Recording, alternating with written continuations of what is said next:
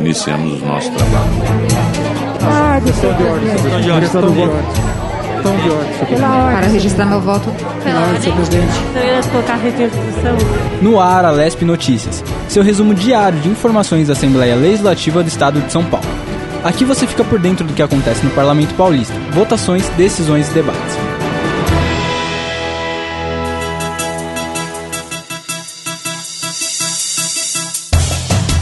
Seja muito bem-vindo, seja muito bem-vinda. Eu sou o Guga Mendonça e esse é o Alesp Notícias, o seu podcast diário com as notícias do Parlamento Paulista. Hoje é terça-feira, 17 de agosto de 2021. Vamos ao resumo das notícias do dia. A Assembleia Legislativa do Estado de São Paulo aprova projeto que vai reunir leis estaduais sobre a prevenção e defesa da mulher criação do Código Estadual de Defesa da Mulher segue agora para a sanção do Executivo. Em sessão extraordinária, parlamentares também aprovaram benefício fiscal para empresas invasadoras de água, a obrigação de coleta de água de chuva em prédios públicos do Estado e o roteiro turístico do peão de boiadeiro. A LESP vota nesta quarta-feira, dia 18 de agosto, a criação da região metropolitana de Piracicaba. O projeto recebeu aval de comissões nesta terça-feira. E mais, Comissão de Infraestrutura da Lesp convida a presidente da Enel para falar sobre cobranças e consumo de energia na pandemia. O Alesp Notícias começa agora. Plenário. E a Assembleia Legislativa do Estado de São Paulo aprovou nesta terça-feira um projeto de lei que consolida em um único documento as leis estaduais de proteção e defesa da mulher. Chamado de Código Paulista de Defesa da Mulher, a medida seguirá agora para sanção ou veto total ou parcial do Executivo. De acordo com o projeto de autoria do deputado Tiago Auríquio, do PL, o documento vai agrupar normas relacionadas ao tema produzidas em mais de 30 anos. Embora não crie novas leis, a iniciativa vai facilitar a consulta, tornar as normas mais conhecidas pela população e aumentar a eficácia dessas leis de modo a garantir os direitos das mulheres. Entre as leis que estarão no Código Paulista de Defesa da Mulher está que assegura o atendimento prioritário às grávidas em serviços públicos, o direito de acompanhante para parturente em hospitais públicos ou privados que possuem convênio com o SUS, além do direito à assistência humanizada no parto e a inclusão da cardiotocografia, que mede a frequência cardíaca do bebê e as contrações como exame de rotina no final da gestação.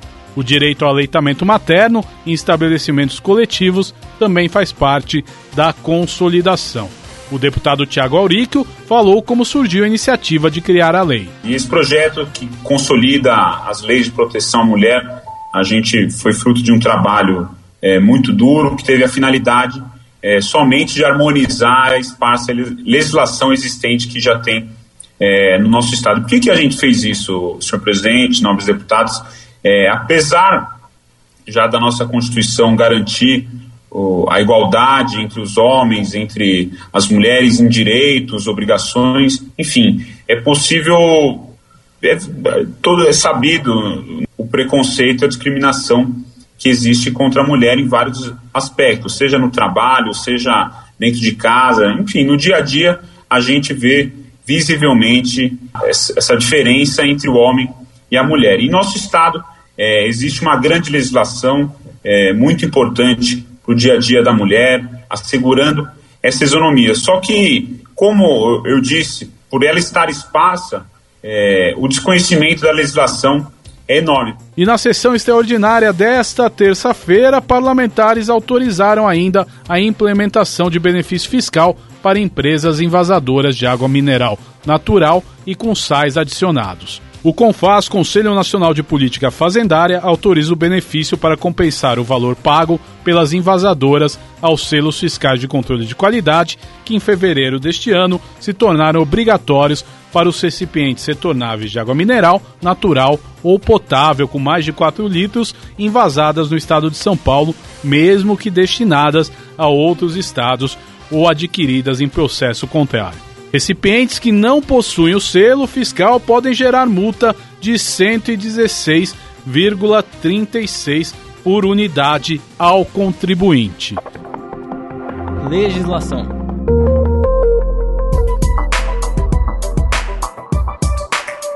Em sessão extraordinária realizada nesta terça-feira, parlamentares da Assembleia Legislativa do Estado de São Paulo aprovaram um projeto de lei que obriga a inclusão do sistema para captação de água de chuva nos projetos arquitetônicos do Estado de São Paulo.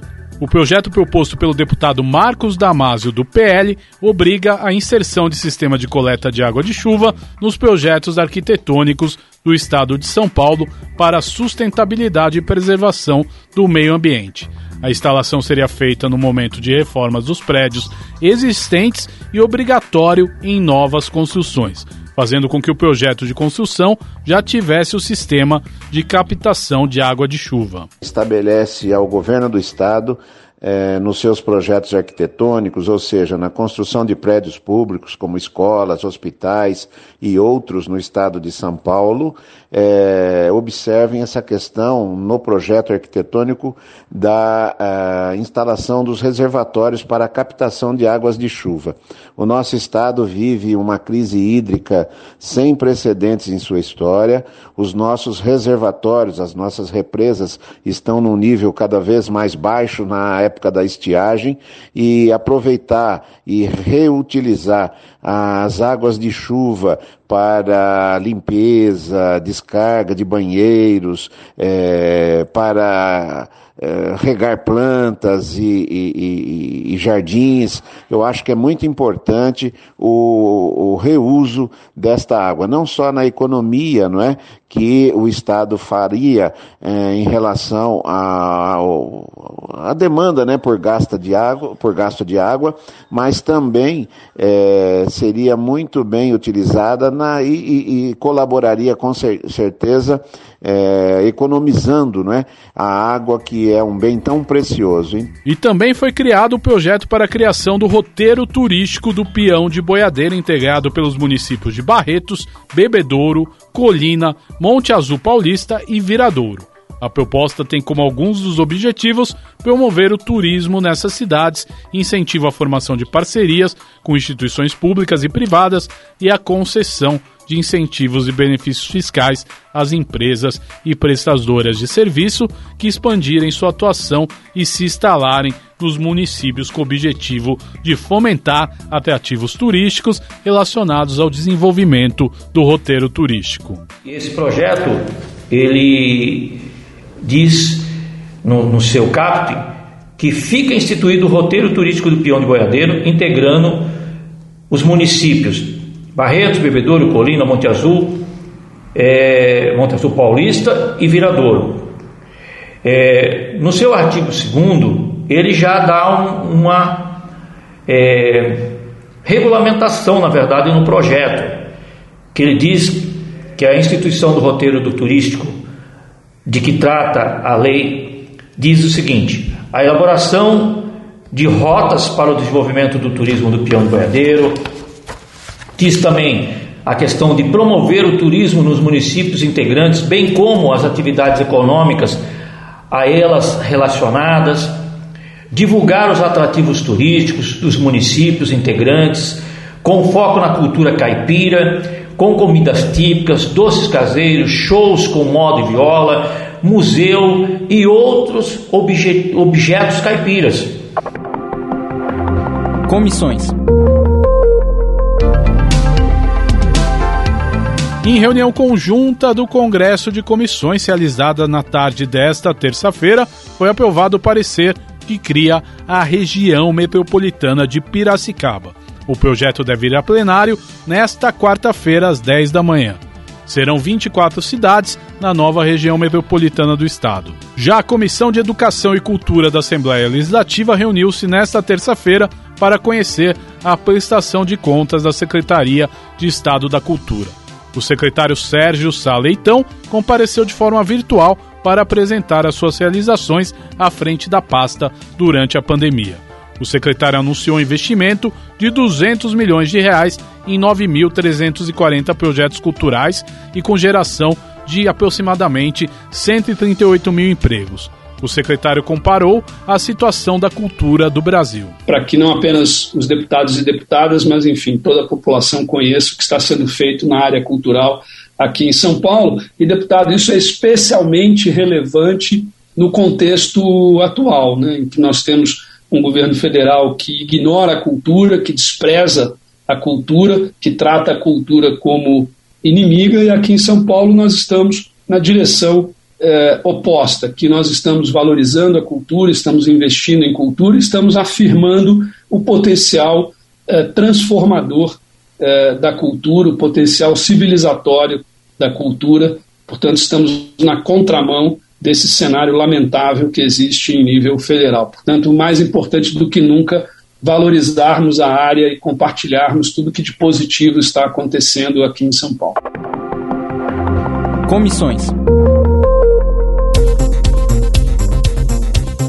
E a Comissão de Infraestrutura da Assembleia Legislativa do Estado de São Paulo decidiu nesta terça-feira convidar Max Xavier Lins, presidente da Enel Distribuição de São Paulo, e outros integrantes da diretoria da empresa para esclarecimentos sobre a medição e aferição do consumo de energia durante a pandemia da Covid-19. E o convite surgiu após iniciativa do deputado Luiz Fernando, do Partido dos Trabalhadores, que é autor do requerimento aprovado pelos parlamentares, que, assim como outros parlamentares, tem ouvido queixa por parte dos cidadãos do Estado. Pesquisa realizada pelo Instituto Brasileiro de Defesa do Consumidor em novembro de 2020 apontou que 93% da população ouvida declarou ter tido um aumento expressivo no valor da conta de energia elétrica durante o período da pandemia.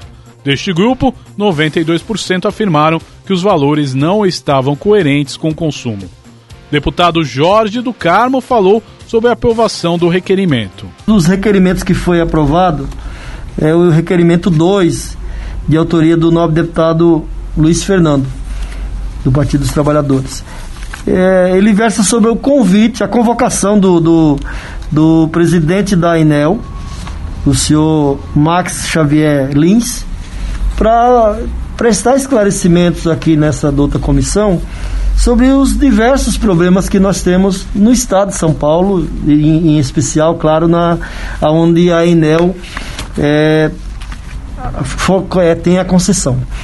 Nós temos problemas de muito nessa época, de pandemia, muitos problemas de contas altas, as pessoas não têm conseguido pagar, é, não honrar e cai na inadimplência e esse, esse problema é grave. Tenho tido muita reclamação eu, enquanto deputado, tenho tido muita reclamação. O deputado Luiz Fernando, que apresentou requerimento também, outros colegas aqui, têm falado exatamente dos problemas que nós temos em relação à concessionária é, Enel, e é por isso que nós achamos importante aprovar esse requerimento aqui na comissão para ouvir, para ouvir, para é, ter a oitiva dele é, para que possamos tentar sanar esse problema que é grave no, no estado de São Paulo. E a matéria completa você confere no site al.sp.gov.br.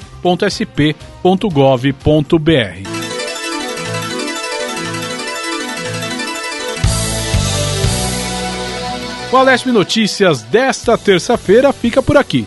Te esperamos na nossa próxima edição, sempre no início da noite. Acompanhe as informações sobre a Assembleia Legislativa do Estado de São Paulo no site al.sp.gov.br,